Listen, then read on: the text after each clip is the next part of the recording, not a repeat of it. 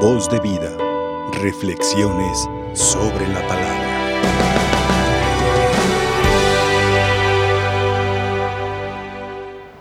Si recorremos el relato de la creación en el libro del Génesis, cada, cada uno de los seis días que dura la, la, la creación, de acuerdo al relato bíblico, al final dice, y vio Dios que era bueno.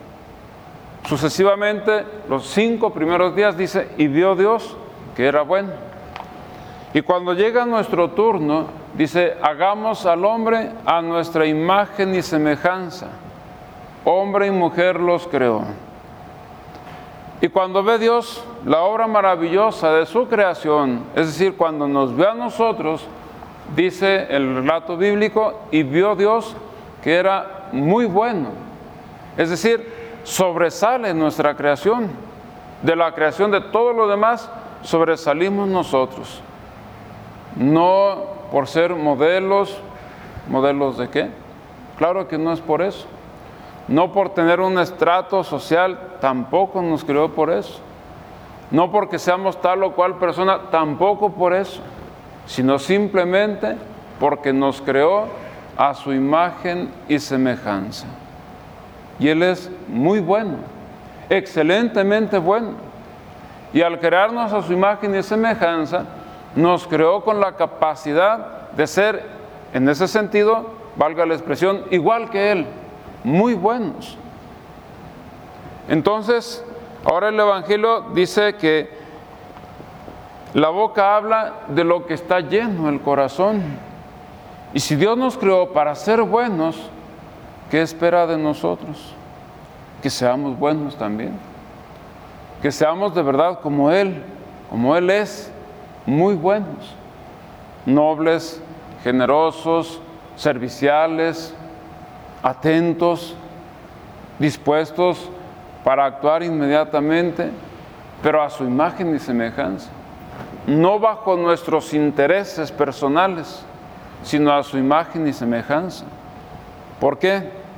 Porque el árbol bueno debe dar frutos buenos. El árbol malo da frutos malos. Es claro que por nuestra fragilidad, por nuestra debilidad humana, por la situación que nos toca vivir a cada quien, hay una tendencia a caer en el pecado.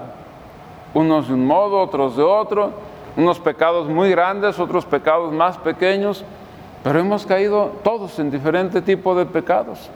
Tan es así que el mismo Jesús, Santiago, San Juan, San Pablo, cada uno a su manera llegan a afirmar, la afirmación común es el que afirma que no tiene pecados, es un mentiroso, es un mentiroso y ese ya es un pecado.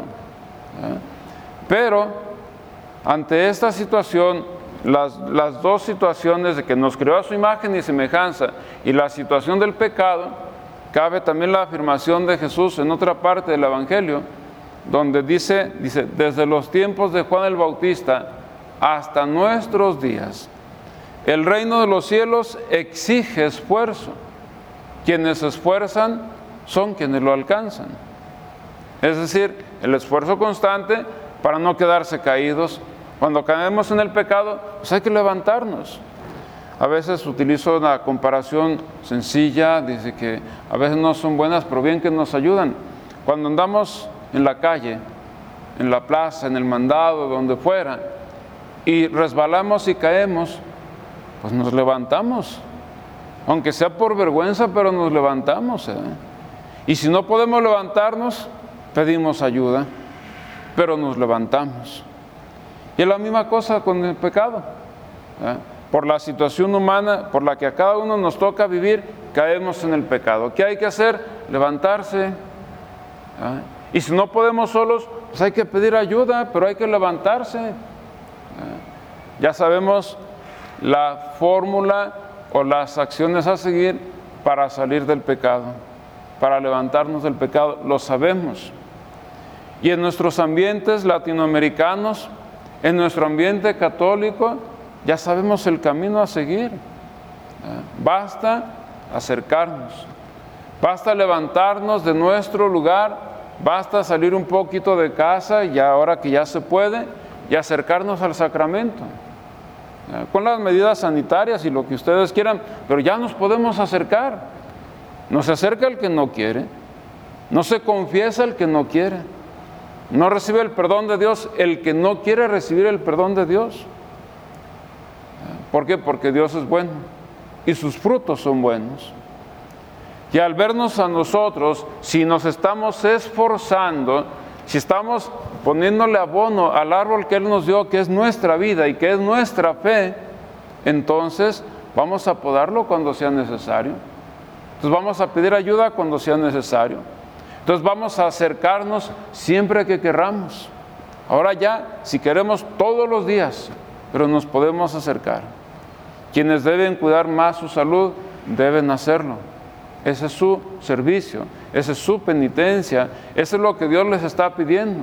Quienes deben cuidar más su salud.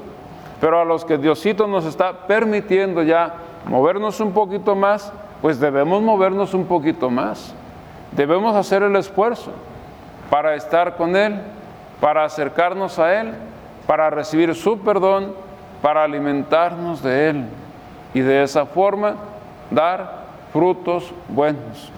Y de esa forma ser la casa construida sobre roca.